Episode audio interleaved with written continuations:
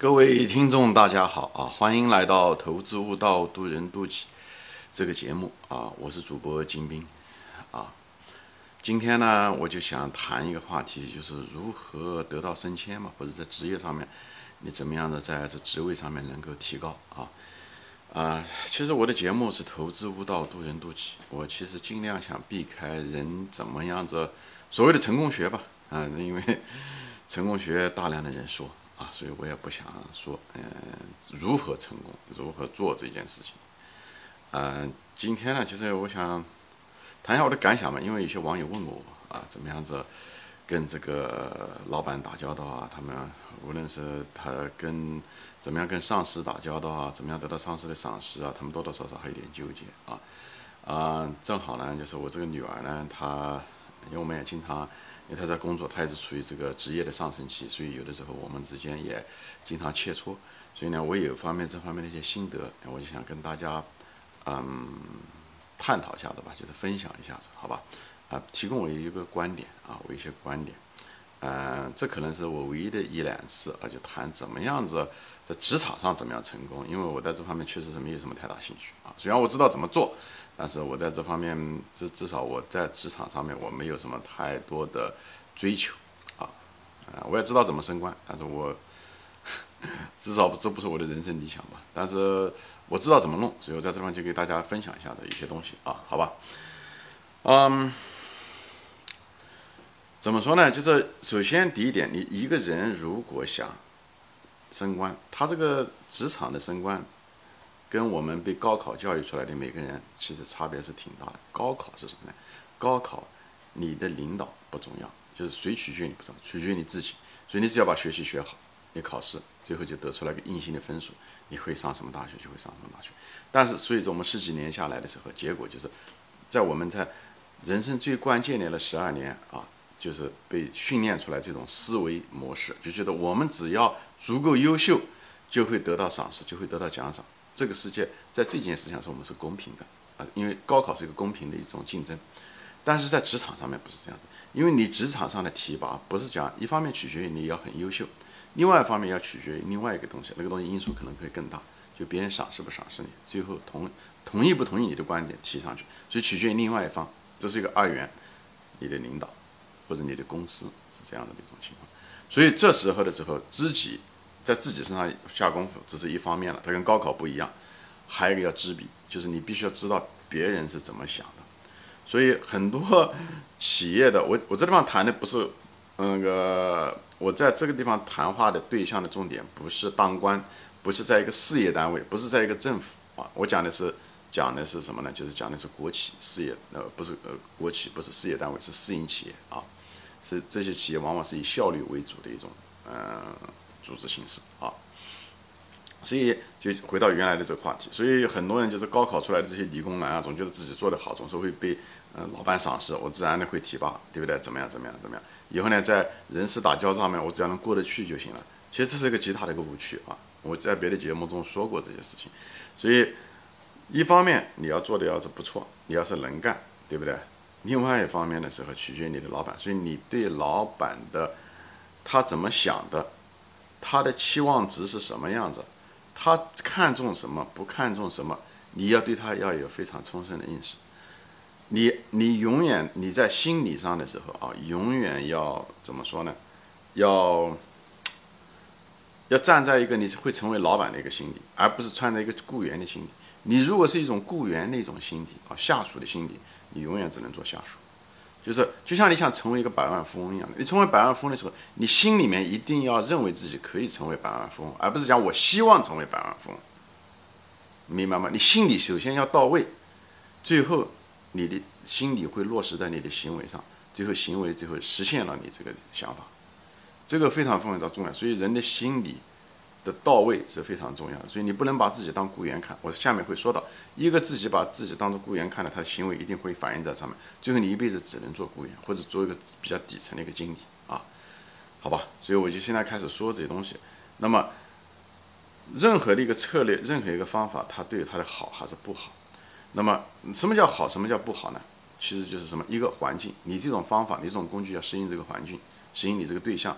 第二，这种方法，这种东西要适应你自己。就是你你作为一个使用者，你作为个内因来讲，你要你要跟你的工具要契合这个东西，所以环境不一样，策略和方式不一样的啊，就像一个企业中一样的不同的性质的产品，对吧？它的营销手段也不一样，一样的升迁也是这样的，升迁的方法，比方说升迁在一个国企，在一个呃政府部门升迁的方法，跟在私营企业升迁方法完全不一样，因为他们的环境不一样，因为。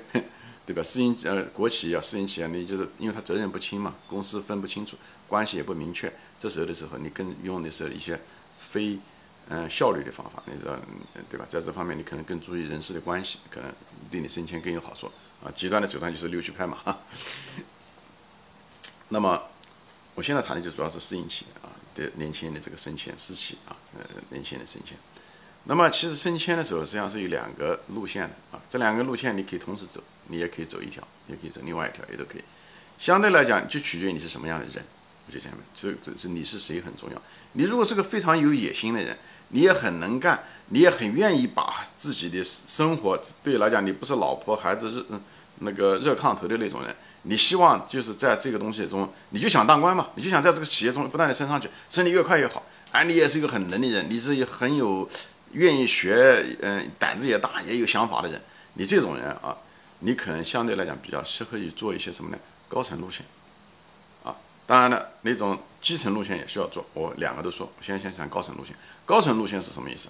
就是直接接触最高的管理层。我不想接触他，我先给你分析一下管理层是怎么一回事。情真正一个企业的老板，我知道企业的那个企业主，比方他下面这公司很大，下面几千人、上万人。他这个老板其实他对他的企业啊，对吧？他呢对未来的企业的前途什么，他看得当然是很重要。所以你要知道老板怎么想，他最在意什么，他最不在意什么啊？他最缺的是什么？对于他企业来讲，不管这个企业老板多大，他最缺的是什么？他最缺的是人才。他最缺的他是人才。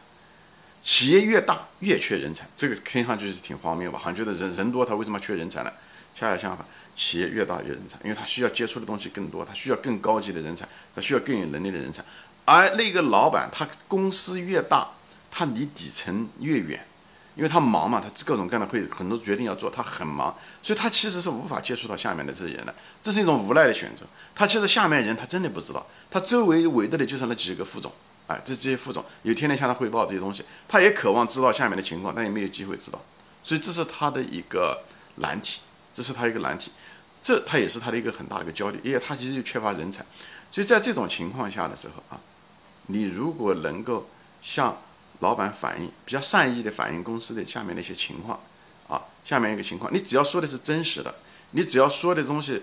呃，是真实的啊，你不是恶意的，你是个善意的。比方说，有些地方需要提高啊，你看懂？你看这东西的时候，首先第一点，你得下功夫研究你的这个企业，研究你这个公司，它的方向怎么一回事？情它确实出现了一个什么问题？而且你要很扎实的把这些问题想清楚，以后你扎实的想出解决方案出来，以后你向领导反映，你向领导反映，哎，你向领导反映，善意的提出来这个东西的时候，老板会听你的。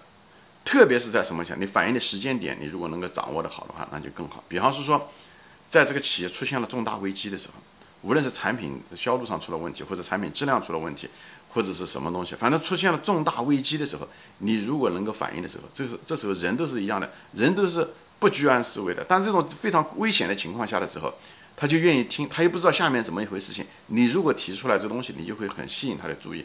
如果你提的这东西又是实实在在的、很实际的，对不对？他同意不同意没有关系，你只要能提提出你的一种独特的观点，确实实实在在的一个问题。他一个老板，他能把企业做得这么大，他一定不是个凡人，所以他一定能够理解你在说什么东西。这样的话，你就会。哎，他就觉得你这个小伙子虽然年纪小，但是你你为企业着想，你跟他想的是一条线上的人，你不是那个千千万万的只是天天拿死工资的人，他就觉得你跟人家不一样，这个是最容易引起老板注意力的。你你又显示出来，你又分析出，你把这个具体的问题很踏实的问题，还找到了解决方案。你不仅仅是抱怨这企业哪地方不好，你还找出了这种具体的解决方案，他就觉得你是个很踏实、很靠谱的一个人。虽然他没见过你，但是因为这种人往往把企业能做得很大的人，都是很识人的人，什么人都见过。所以呢，他一看，他虽然知道你年轻，也许你经验方面差一点，也许你提的方案多多少少多多多少少不完美，还有点幼稚。他知道，但是他知道你是个有冲劲的人。讲过了，前面的老板他最缺的是人才，最缺的他至少知道你是个有潜力的人，你就会吸引他，觉得你小伙子能够，哎，有冲劲，有头脑，头脑灵活，对吧？要不然你这样敢想，你跟人家不一样，对吧？大家就是早九晚五回家就没事了，你还在想着这个企业，你为企业着想，他觉得你是个有想法的一个小伙子。以后呢，你又具体提供了具体的方案，他觉得你是个很踏实的人，这个他就是最需要的。他可以慢慢培养的，你没有经验，他可以慢慢培养的。所以一定要了解老板自想要什么，他最在意的是什么，好吧？所以你向他提出来。所以这时候的时候。